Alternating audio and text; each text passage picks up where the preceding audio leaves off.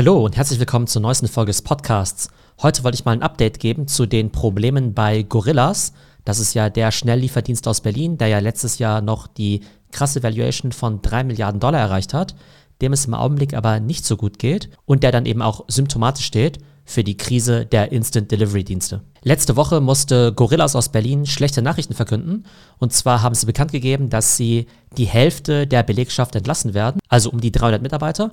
Dazu muss man sagen, es gibt ja 600 Mitarbeiter im Headquarter, also sozusagen Leute, die eben nichts mit der Auslieferung an sich zu tun haben. Dann haben sie natürlich noch ganz viele Fahrer, aber die 300, die beziehen sich eben auf die festangestellten Nicht-Delivery-Mitarbeiter. Und gleichzeitig hat Gorillas auch noch angekündigt, dass sie sich aus ein paar Märkten zurückziehen werden, nämlich aus Italien, aus Spanien, Dänemark und Belgien. Das heißt, diese vier europäischen Märkte werden dicht gemacht und sie konzentrieren sich jetzt auf Deutschland, auf Frankreich, auf die Niederlande, UK und die USA, wo aktuell eben 90 Prozent des Umsatzes gemacht werden. Das bedeutet, Gorillas konzentriert sich auf die Kernmärkte und gibt die Expansion erstmal auf. Das hat eben auch damit zu tun, dass Gorillas eben nicht mehr Cash ohne Ende hat. Letztes Jahr haben sie ja ziemlich viel Geld aufgenommen und damals war ja Fundraising noch deutlich einfacher als im aktuellen Wirtschaftsklima. Gorillas sitzt jetzt wohl aktuell noch auf 300 Millionen Cash-Reserve, was sich ja erstmal ganz gut anhört. Das Problem ist aber nur, dass sie in der Vergangenheit bis zu 50 oder 60 Millionen pro Monat geburnt haben, ja. Das heißt, einfach Geld, was sie verloren haben. Das geht natürlich so lange gut,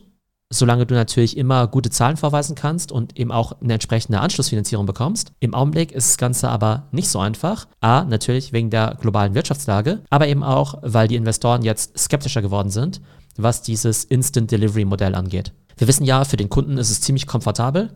Du kriegst eine Lieferung von Lebensmitteln innerhalb von 10 bis 15 Minuten und das Ganze aus meiner Sicht sogar zu relativ fairen Preisen.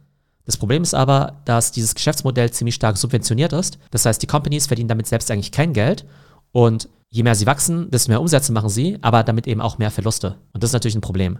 Das bedeutet also, Gorillas versucht eben durch die Kürzungen jetzt den Cash Burn runterzufahren auf etwa 30 Millionen im Monat wobei 30 Millionen verbrennen ja immer noch ziemlich viel ist. Mit der aktuellen Cash-Reserve würde das Geld eben noch um die 10 Monate reichen. Und dann muss dann entweder eine Anschlussfinanzierung kommen, eine Profitabilität, oder das Ding würde insolvent gehen, oder man muss sich eben von jemand anderem kaufen lassen oder mit einer anderen Company fusionieren. Und das große Problem bei diesem Instant Delivery Modell sind natürlich die Unit Economics, also die Deckungsbeitragsrechnung. Das heißt, wenn man mal den durchschnittlichen Warenkorb nimmt und dann eben alle Kosten abzieht, also natürlich den Wareneinsatz, die Logistikkosten, dann bleibt natürlich ziemlich wenig an Deckungsbeitrag übrig. Und davon muss ja auch noch die Kundenakquisition gezahlt werden, was ja extrem teuer ist, wenn es eben viel Wettbewerb gibt zwischen den verschiedenen Services, wie zum Beispiel Gorillas, Flink oder eben auch Getir. Und mit meiner ohnehin geringen Marge habe ich es ja schon schwer genug, meine Customer Acquisition Cost auszugleichen, geschweige denn auch noch meine Fixkosten davon zu bezahlen oder irgendwann profitabel zu werden. Und Gorillas steht eben mit seinen Problemen aktuell nicht alleine da. Es gibt ja nochmal deutlich größere Player aus dem Ausland, die nochmal höhere Bewertungen haben. Also Gorillas hatte ja die 3 Milliarden Bewertung. Getir aus der Türkei sogar eine 12 Milliarden Bewertung. Und das große Vorbild GoPuff aus den USA hat ja sogar eine 15 Milliarden Bewertung. Und all diese Companies müssen jetzt wahnsinnig viele Stellen abbauen, Standorte schließen oder eben auch komplett aus den Märkten rausgehen, weil das Ganze nicht profitabel ist und das Geld so langsam ausgeht. Und am Ende ist es so, dass in diesem Markt natürlich nicht viele Player überleben können. Das heißt, das Ganze wird sich konsolidieren. Das ganze Business kann nur profitabel sein, wenn es weniger Player gibt, die sich weniger Wettbewerb machen, vor allem im Bereich Custom Acquisition, also Marketing. Wenn es eben nicht mehr 20 Wettbewerber gibt, die überall Rabatte und so weiter raushauen, sondern nur noch zwei oder drei, dann sollte eben auch die Custom Acquisition Cost geringer werden. Und gleichzeitig muss man auch sagen, dass der Preis, den die Endkunden aktuell zahlen, einfach unrealistisch ist. Die Lieferkosten müssten eigentlich viel höher sein. Ich wäre übrigens auch dafür. Ich finde diese Services gut, aber ich glaube, die Fahrer, die sind ziemlich unterbezahlt.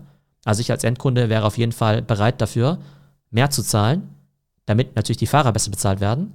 Aber man müsste die Kosten eben noch weiter anheben, damit die Fahrer gut bezahlt werden und gleichzeitig die Companies auch noch Gewinne machen. Ich erwarte also, dass in den kommenden Monaten einige Player pleite gehen werden. Das ist ja zum Teil auch schon passiert. Also einige Companies haben ja auch schon komplett aufgegeben und es wird zu einigen Fusionen bzw. Übernahmen kommen so dass am Ende nur noch ein paar Companies übrig sind. Und selbst dann ist die Frage, ob das ganze Geschäft wirklich profitabel ist. Spannend finde ich das Ganze natürlich aus der Sicht der Venture Capital Investoren und natürlich auch der Gründer, denn eigentlich wissen die ja, dass dieses Geschäftsmodell nicht wirklich profitabel ist. Und sie wissen eigentlich auch, dass der Markt zu klein ist, damit es eben mehrere Companies gleichzeitig gibt. Von der ist eigentlich ganz spannend, dass sie dieses Mindset haben zu sagen, hey, wir geben jetzt total viel Gas, wir wollen versuchen, groß zu werden, der Marktführer zu werden. Wenn wir es nicht werden, dann gehen wir entweder pleite oder wir werden von jemandem aufgekauft. Und manchmal geht die Rechnung auch auf, dass man eben sagt, hey, wir sind nur die Nummer 3 oder Nummer 4 am Markt, machen aber trotzdem einen ganz guten Exit. Wobei guter Exit auch relativ ist.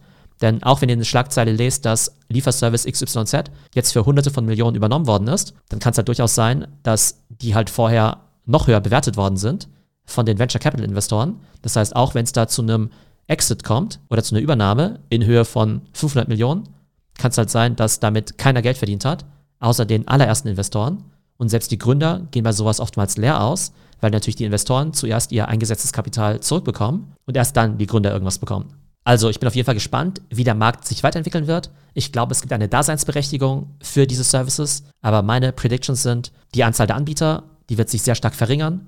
Einige Player werden komplett aus dem Markt rausgehen, andere werden übernommen, andere werden fusionieren und die Kosten, auch für die Endkunden, werden steigen müssen damit das ganze Modell irgendwann mal profitabel werden kann. So, das war unsere heutige Folge zu den aktuellen Problemen bei Gorillas Co. Ich hoffe, euch hat die Folge gefallen und falls ja, freue ich mich natürlich, wenn ihr dem YouTube-Channel folgt und natürlich auch den Podcast bei Apple Podcasts bewertet. Ich hoffe, es geht euch gut und bis zum nächsten Mal.